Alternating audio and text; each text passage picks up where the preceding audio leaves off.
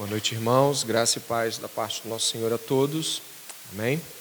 Gostaria de convidá-los a abrirem suas Bíblias na Epístola do Apóstolo Paulo à Igreja de Roma, a Epístola aos Romanos.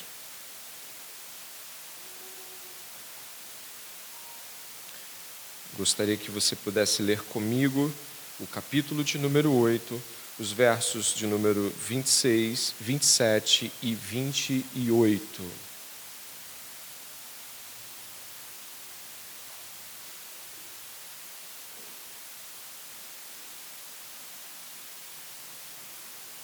Amém?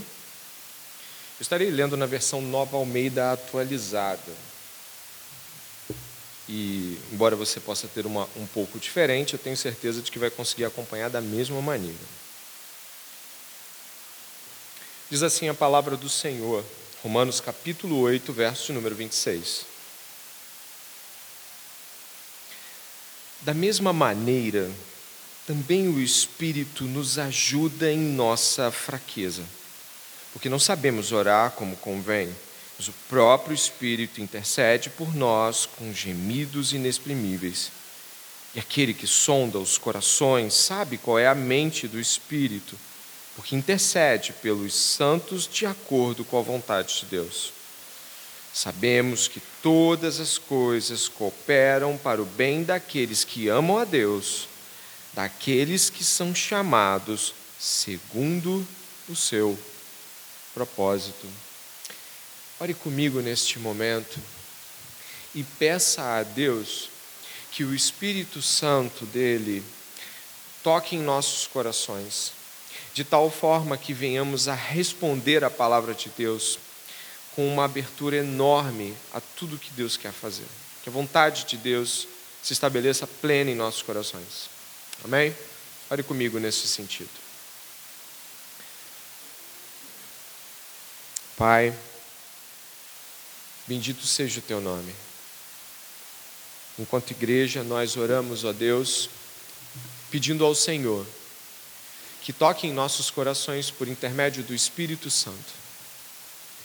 Pedimos em nome de Jesus que o Senhor faça uma obra tal que venhamos a ser encontrados mais próximo em termos de intimidade e relacionamento com o Senhor do que quando começamos esse culto nos aproxima de Ti, Senhor. Vasculhe o nosso coração, vê se há algum caminho mau. Senhor, por favor, pedimos que o Espírito Santo nos ajude na fraqueza, na, na incapacidade de orar e que interceda por nós para que venhamos a ser ouvidos por Ti, ó Pai. Perdoe os nossos pecados. Sim, te pedimos que o Senhor nos perdoe e nos limpe, já nos achegando a palavra, que não estejamos diante de Ti com nossos pecados, ó Deus. Tem misericórdia de nós. Fortaleça-nos, esclareça-nos, quebrante-nos, e isso tudo no nome do Teu Filho Jesus. Amém.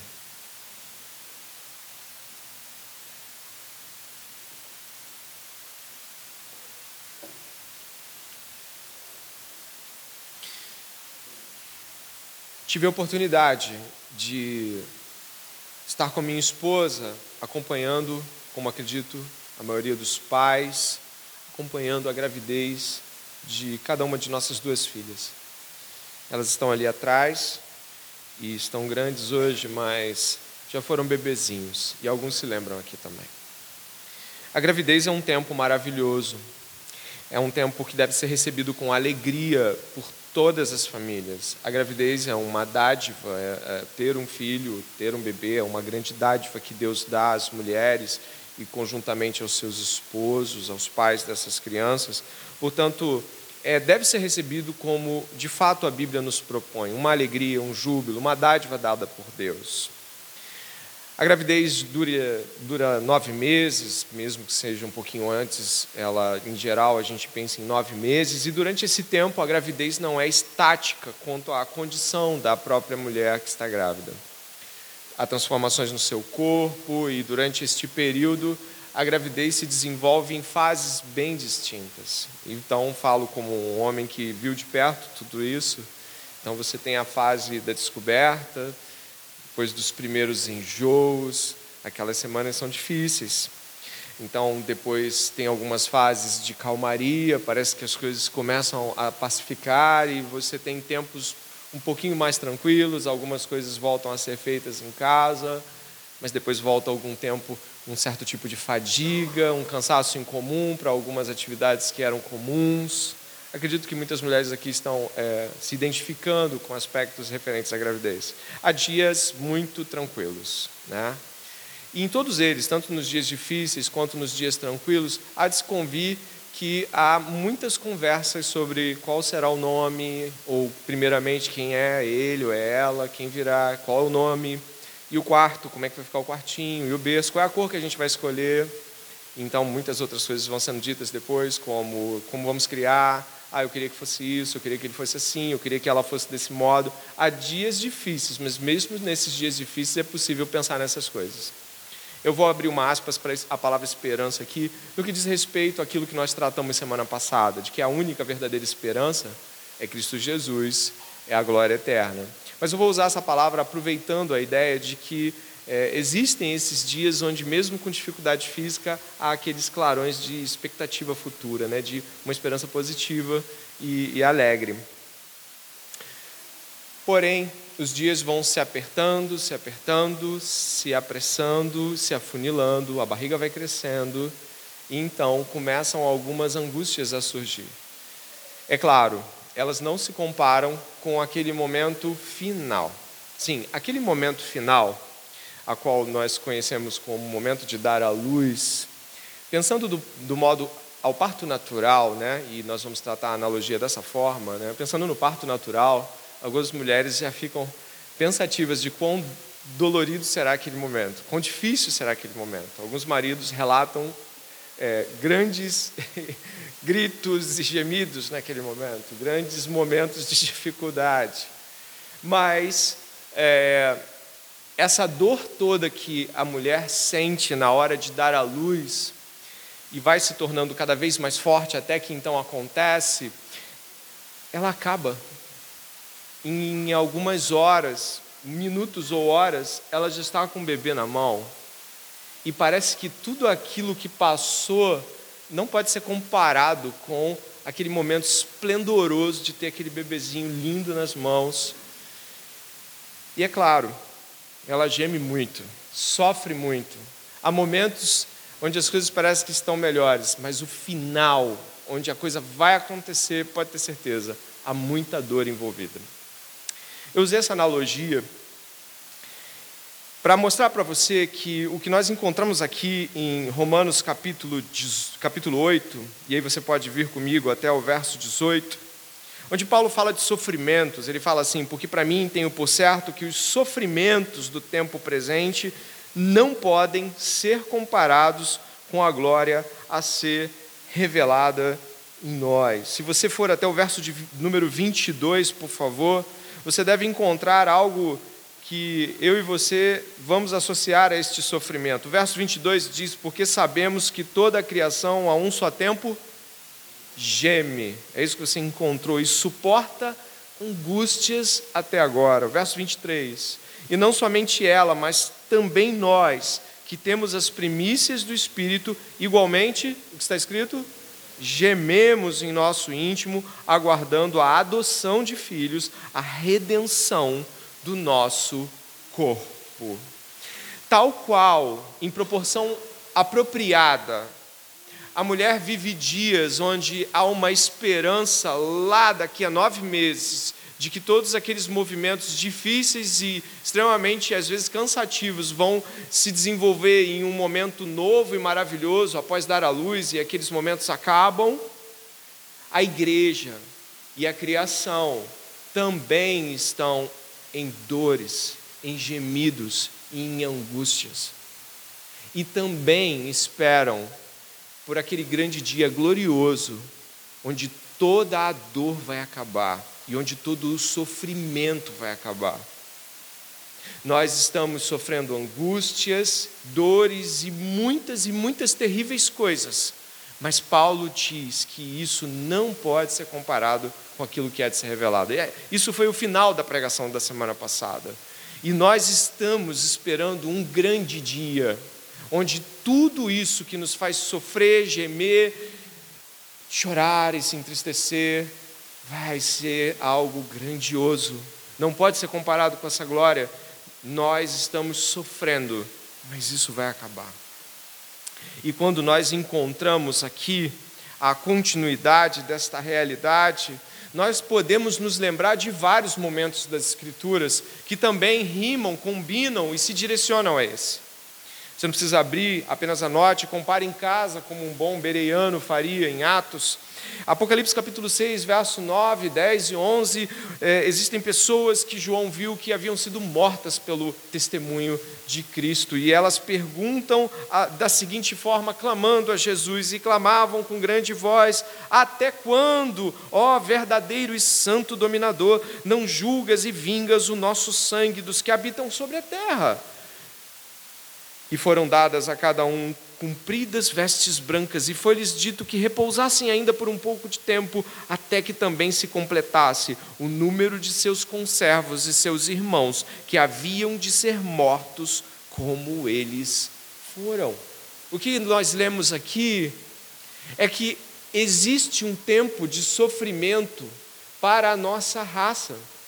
E isso precisa ficar muito claro em nós, porque da mesma maneira como cremos que no fim daquele tempo a qual Deus julgará o mundo com justiça e aparecerá em glória e tudo mais, naquele grande dia onde os santos subirão, os mortos ressuscitarão e tudo aquilo que a gente já ouviu vai acontecer, existe neste tempo presente sofrimento.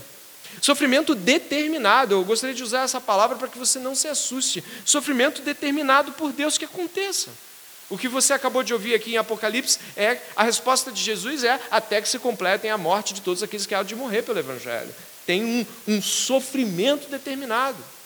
A igreja de Esmirna em Apocalipse também é instada a esperar, porque o sofrimento durará, e ele usa um número ali, dez dias. Isso vai acabar. Quando nós estamos nos lembrando de Ananias, aquele mesmo que estava tremendo de medo em Damasco, porque Paulo, o assolador de igrejas, estava indo para lá. Paulo arrastava as pessoas como uma besta fera e as lançava diante de prisões, obrigando a que confessassem que Jesus não era o Senhor. Paulo arrastava a todos e Ananias estava lá. Então, o que nós encontramos em Atos capítulo 9, verso 11, 13 e 16, é Jesus falando assim para Ananias: Levanta-te, vai até a rua chamada direita, e pergunta em casa de Judas por um homem, chama, um homem de Tarso chamado Saulo. Pois eis que ele está orando. A resposta de Ananias não podia ser de outra forma. E respondeu Ananias: Senhor, eh, há muitos ouvi acerca deste homem, quantos males tem feito aos teus santos em Jerusalém e aqui tem poder dos principais dos sacerdotes para prender a todos que invocam o teu nome. Ananias está com medo. Claro, eu vou na casa dele, onde ele está. Disse-lhe, porém, o Senhor: Vai, porque este é para mim um vaso escolhido, para levar o meu nome diante dos gentios e dos reis e dos filhos de Israel. E completa o Senhor. E eu lhe mostrarei quanto deve padecer pelo meu nome havia um tempo determinado no qual a assolação de Saulo de Tarso acabaria. E ele se tornaria um de nós, assolados por aqueles que perseguem o Evangelho. Logo, onde eu me estabeleço junto com você a pensar no começo deste sermão, é de que o sofrimento tem tempo determinado, ele é temporal, a dor é temporal, a, a toda angústia também é temporal. Existem pessoas que entraram por essas portas aqui angustiadas esta noite, tristes, preocupadas com coisas que estão acontecendo, talvez mastigadas pelos sofrimentos e as dificuldades da vida. Mas se você tem o Senhor, existe uma promessa aqui de que isso é temporal. Isso vai acabar. E nós precisamos esta noite nos abraçarmos a esta promessa, nos agarrarmos a ela de que ela não tem, que, o sofrimento não tem comparação com aquilo que está prometido. Usei a analogia da gravidez, mas ela é pequena perto da grande realidade de sofrermos angústias e gememos até agora, mas vai acabar. E ao refletir sobre estas coisas, ao refletir sobre o medo de Ananias em encontrar com Saulo, de uma assolação determinada, eu nos ligo, me ligo com você ao trecho que o verso 26 nos apresenta. O verso 26, 27, 28 falam de uma grande obra da Trindade. A Trindade está fazendo uma grande obra. A Trindade, o Pai, o Filho e o Espírito Santo. A Trindade ela está operando na comunhão dos crentes em meio à dor. Isso é magnífico, como nós vamos ver aqui. E diz assim o verso de número 26, a qual eu peço que você me ajude lendo em voz alta. Da mesma maneira, também o Espírito nos ajuda em nossa fraqueza, porque não sabemos orar como convém mas o próprio Espírito intercede por nós com gemidos inexprimíveis. A primeira coisa que nós precisamos saber aqui é de que estamos neste momento falando de como a oração é tratada pela Trindade. Como a Trindade está envolvida na oração. Nós sabemos, sabemos, como diz Paulo aqui, Sabemos, ele vai falar depois no verso 28, nós sabemos que devemos orar em nome de Jesus. E nós oramos em nome de Jesus porque ele, como diz Hebreus 4, Hebreus 2, Hebreus 4, Hebreus 5, Hebreus 8, ele é o nosso sumo sacerdote. Jesus está em uma posição mediatória e sacerdotal, no qual podemos rogar, e em nome dele o Pai nos ouve. Sua obra perfeita gerou esse caminho ao Pai por ele. Ninguém vem ao Pai senão por Jesus. Logo, oramos em nome de Jesus.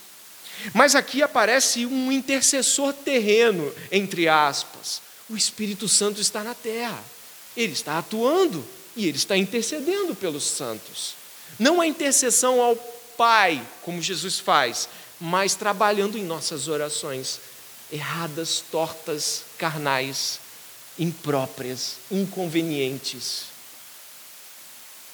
E eu gostaria de deixar uma frase aqui, que não é minha, de R.C. Sproul.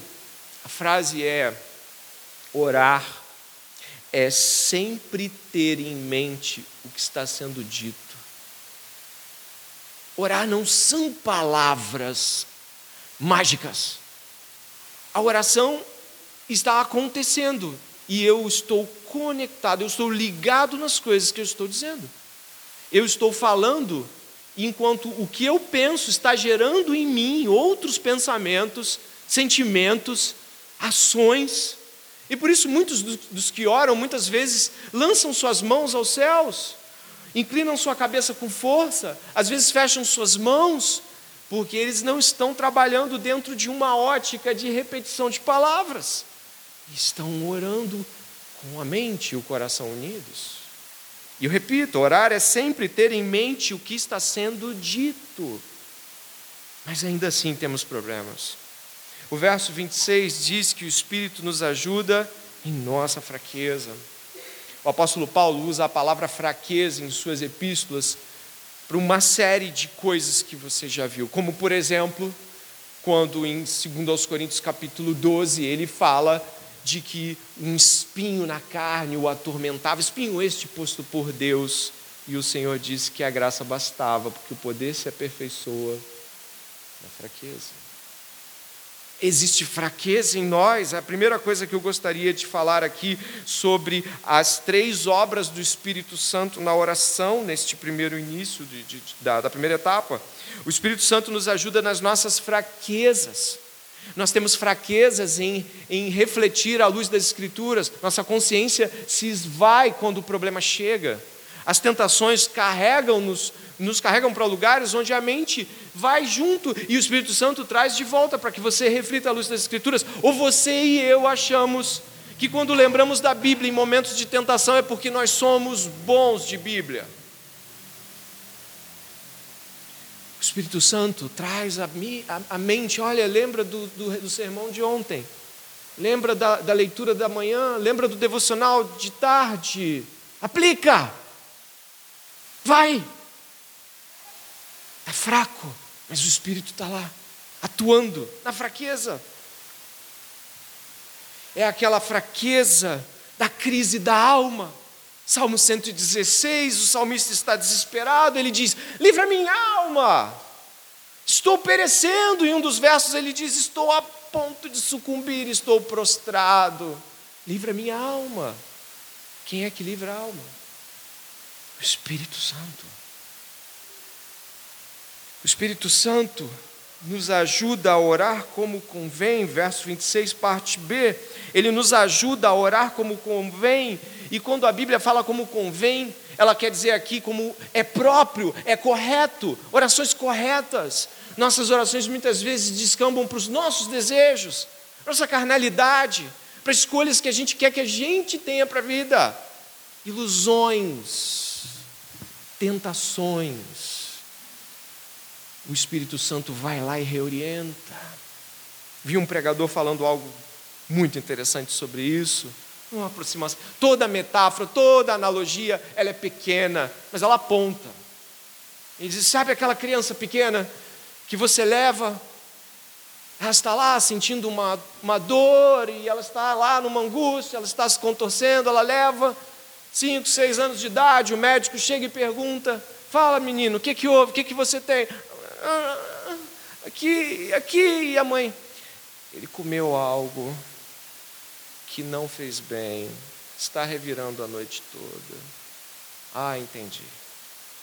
Não sabemos, não pedimos do jeito certo, não sabemos nem pedir. Não existe essa de irmão coração forte. Somos fracos. Esta noite mesmo, experimente orar, você não consegue. A não ser que você diga, Senhor, peça ao Espírito Santo para levar minha oração. Eu quero coisas que não convêm. Eu quero respostas que não são perguntas próprias. Eu quero coisas que só vão aumentar o meu problema depois. Ah, Espírito Santo, tem misericórdia, age aqui. Nós estamos esta noite na dependência do Espírito Santo. Eu e você somos aqueles que se aproximam e, quando vamos pedir, pedimos errado, a não ser que o Espírito Santo interceda. Ele é como um, um, um juiz, ou enfim, um, alguém de uma repartição jurídica, recebe talvez uma folha com uma petição, algo que me parece até justo, e ali está lá, e aí chega na repartição pública e a pessoa é leiga, ela não sabe escrever aquilo direito, e ela fala, eu estou com problema, assim, assim, tal, tal, tal, e aí o homem olha para aquilo ali e fala assim, meu Deus, o que, que é isso? Não dá nem para entender o que essas pessoas estão dizendo, aí de repente aparece um advogado, não, para deixa eu ver, eu conheço ele. O que está dizendo aqui é que ele está solicitando algo que lhe é de direito, de algo que lhe é próprio. O nosso advogado é o Espírito Santo no sentido de que ele leva e entrega do modo como deve ser entregue. Ele é consolador, ele é intercessor. A obra dele em nosso coração, na direção daquilo que o Senhor tem de ouvir, é uma obra completa. E mais, diz aqui que ele intercede por nós, você viu aqui, não viu? Com gemidos inexprimíveis. O verso 26 começa assim, da mesma maneira. Você não pode esquecer isso. Porque ele está falando de gemidos desde a criação. Está dizendo no verso 22 que a criação geme. Está dizendo no verso 23 que a igreja e os santos gemem, suportam angústias. E no verso 26, parte B, está escrito que também o Espírito Santo intercede com gemidos inexprimíveis. Nós não temos a, a capacidade teológica de tudo que eu procurei. Me cerquei de comentários bíblicos, fiquei com um monte assim, e nenhum deles teve a coragem de dizer, a coragem ou a sabedoria de dizer o que é esse gemido. Nenhum deles. Todos os autores disseram, não dá, não dá para tocar no gemido, mas dá para falar sobre o que está em volta desse gemido.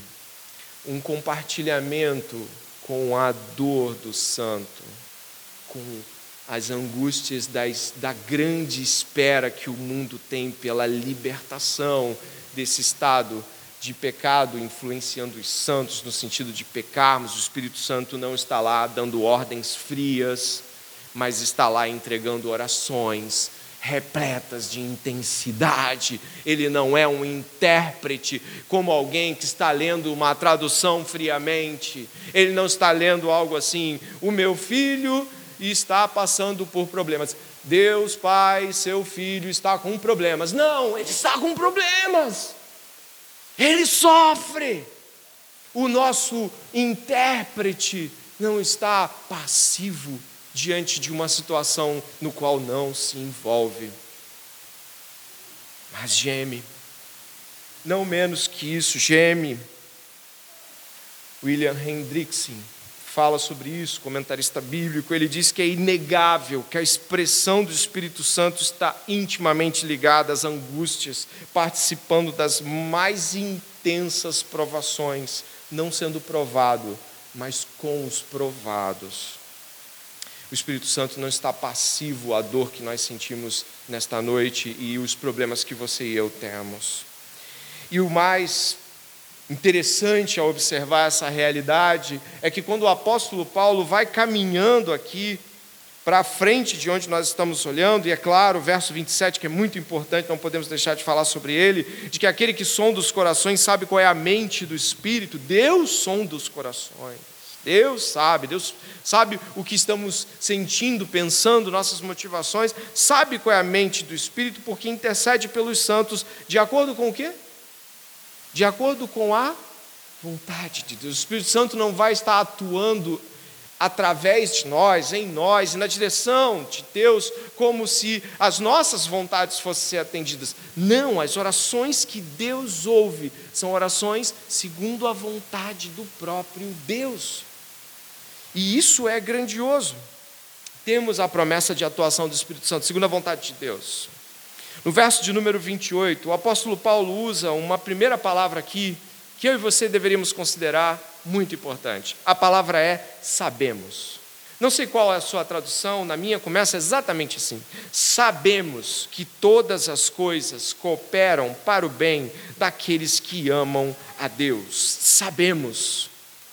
Isso não é um recurso literário, uma tentativa de se aproximar com você. O apóstolo Paulo sabia como o Espírito Santo o sustentava.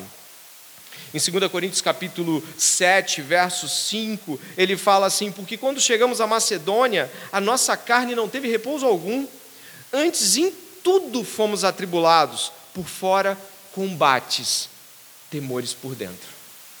Ele diz ainda na segunda epístola aos Coríntios, capítulo 11, cinco vezes recebi dos judeus 40 açoites menos um, três vezes fui açoitado com vara, uma vez apedrejado, três vezes naufraguei, e ele continua atuando, falando o seguinte: além das coisas exteriores, ainda pesa sobre mim diariamente a preocupação com todas as igrejas. Ele conclui assim: quem enfraquece, que eu também não enfraqueça.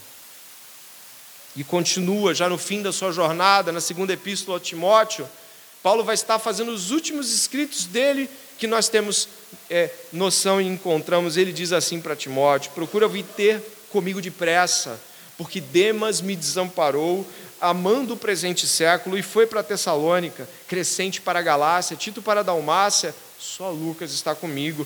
Alexandre, o latueiro, causou-me muitos males. O Senhor pague segundo as suas obras.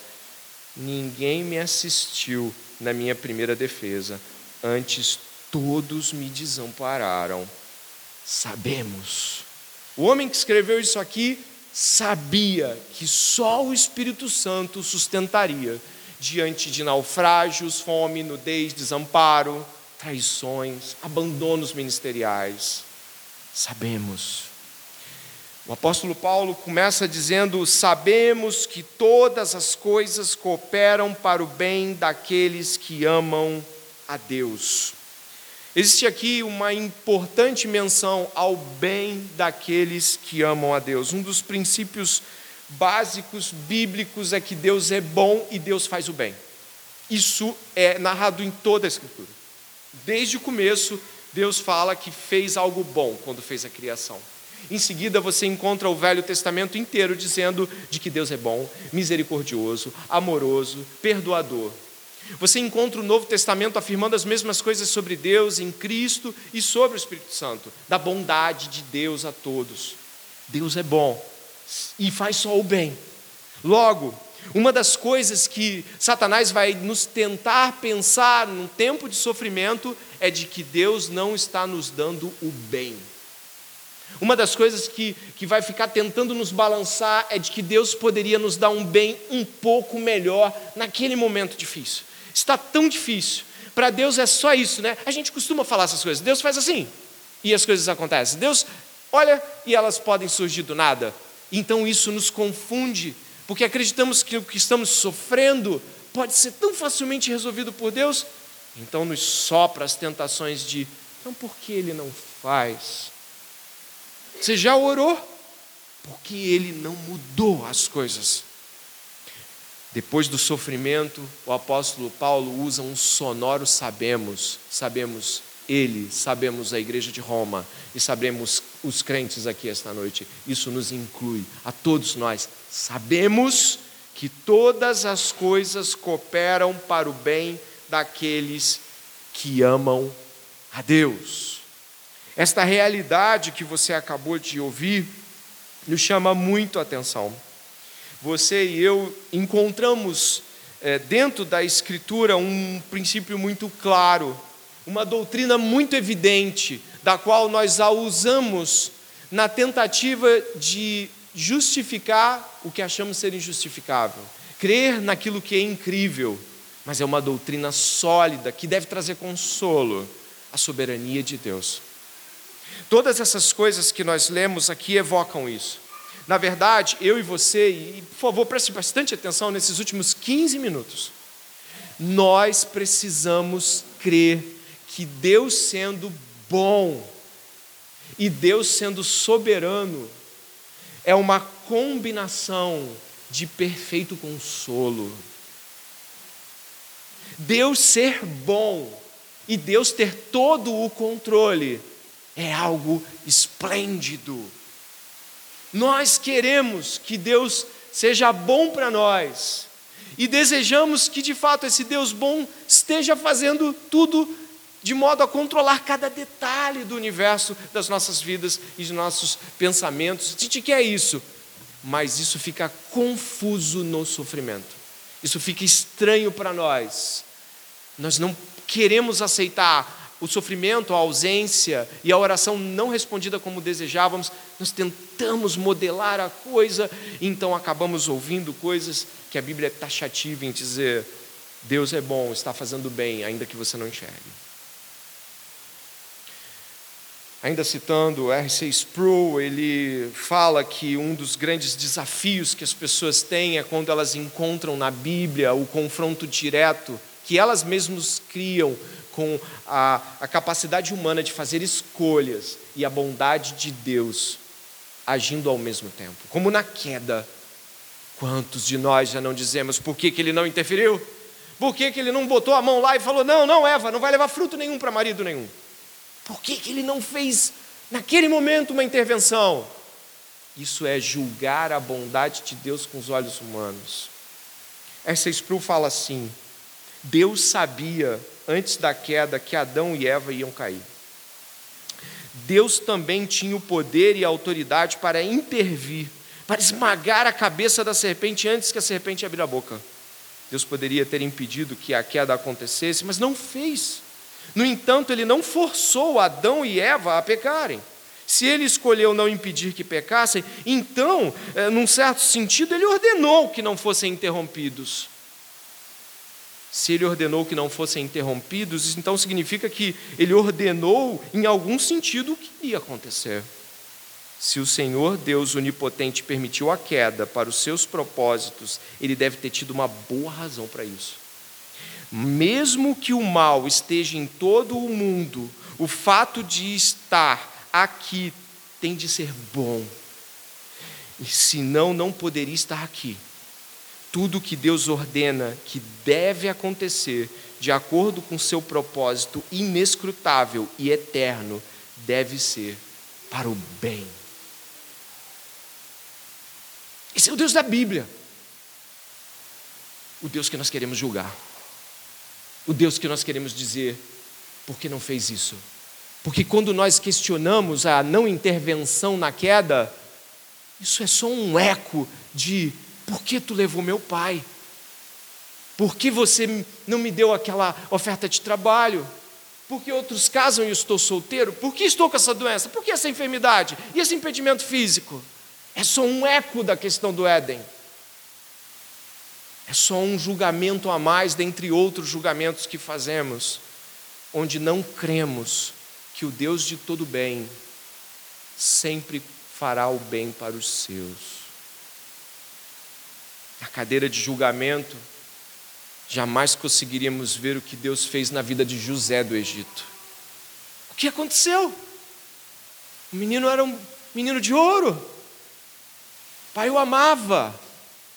Então seus irmãos armaram e inveja o lançaram em uma cova e o venderam como escravo.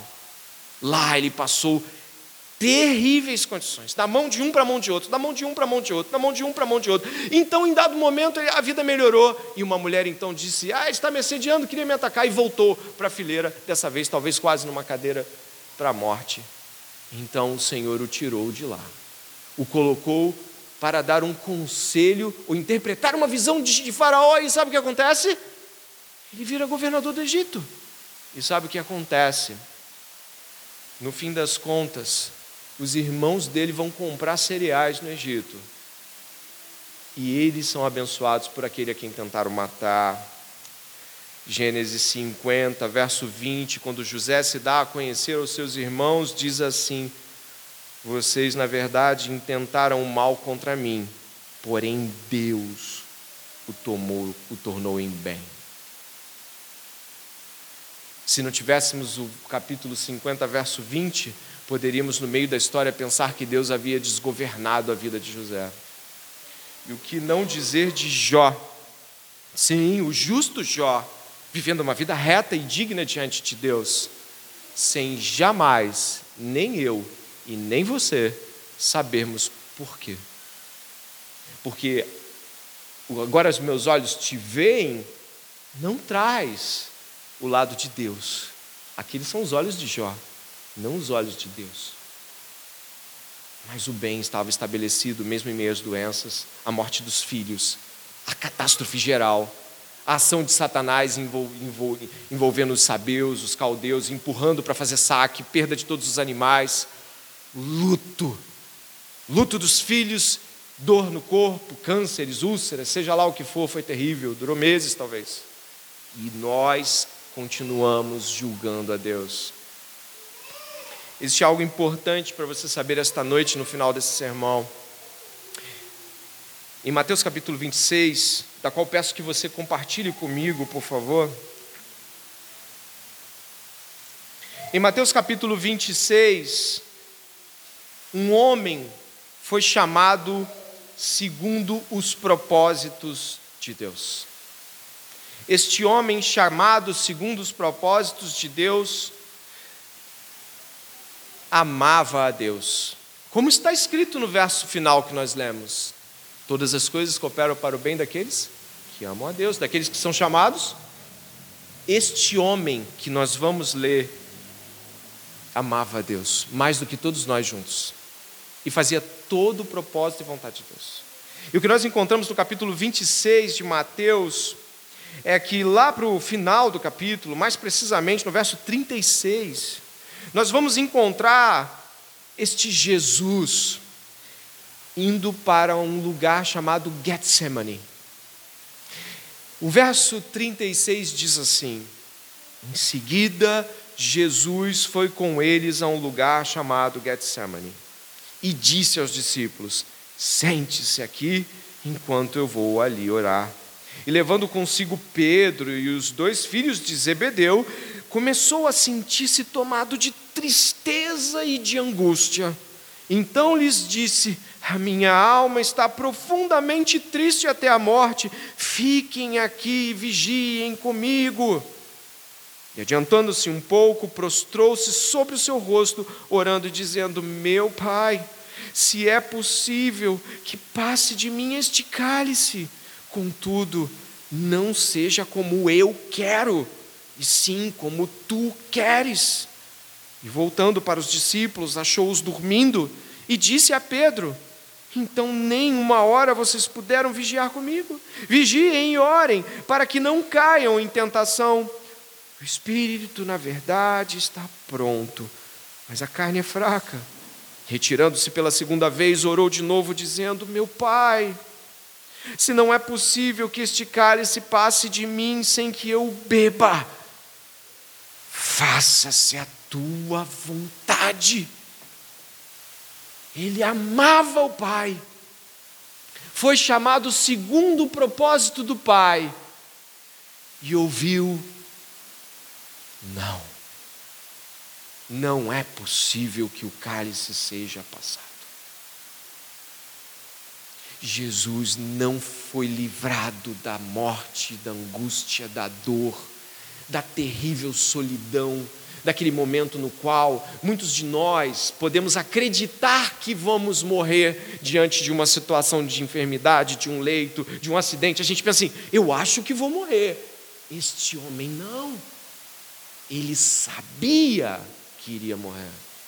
Não estava ali alguém que desconhecia os planos, ele já havia dito de que modo seria o fim.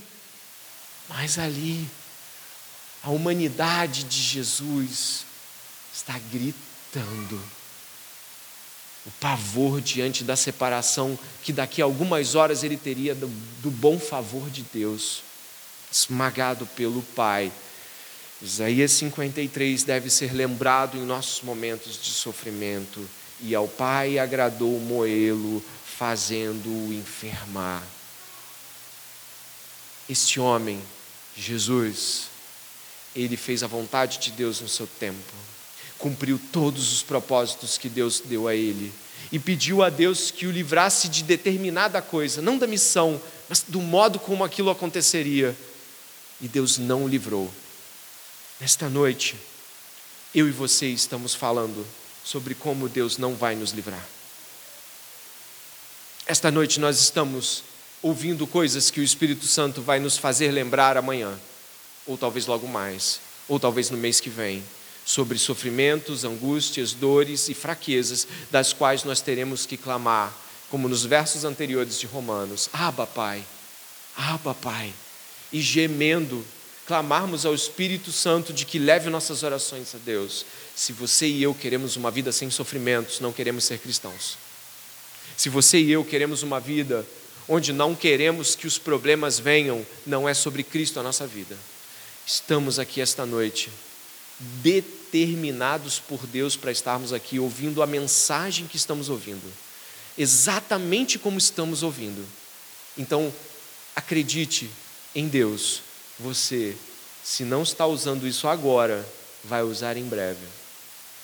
E vai clamar a Deus para que o Espírito Santo faça esta obra, para que a, a, a sua mente não seja desolada pela dor e pelo sofrimento, e você seja arrastado, porque a carne é fraca, não é verdade? Foi isso que eu e você lemos. Eu vou estar orando com você e por mim também para que não venhamos a questionar porque estamos passando pelo que estamos passando.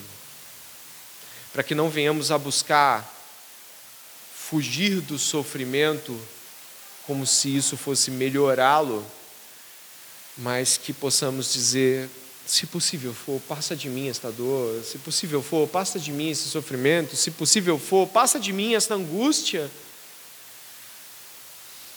Mas não seja feita a minha vontade, mas a tua. Esse tempo vai passar, meus irmãos. Espero que possamos nos lembrar dessas, dessas pregações e do que Deus falava conosco aqui, para podermos nos regozijar e saber o quanto Ele é fiel e o quanto Ele manteve Sua palavra de nos sustentar. Ore comigo neste momento e você, se você costuma reclamar ou querer uma vida menos difícil, peça perdão a Deus. Não peça uma vida menos difícil, peça uma vida mais correta diante da vontade de Deus. E isso vai ser o difícil apropriado. Ore comigo.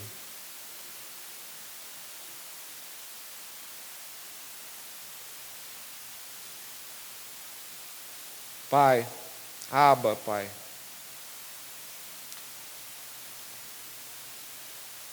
Em primeiro lugar, Deus, obrigado por falar conosco. Obrigado porque Cristo Jesus abriu um novo e vivo caminho para que pudéssemos falar contigo. Isso precisa ser valorizado por nós esta noite. Obrigado, Pai. Em segundo lugar, Deus, eu gostaria de te pedir que se há alguém aqui que está insensível quanto a esta pregação,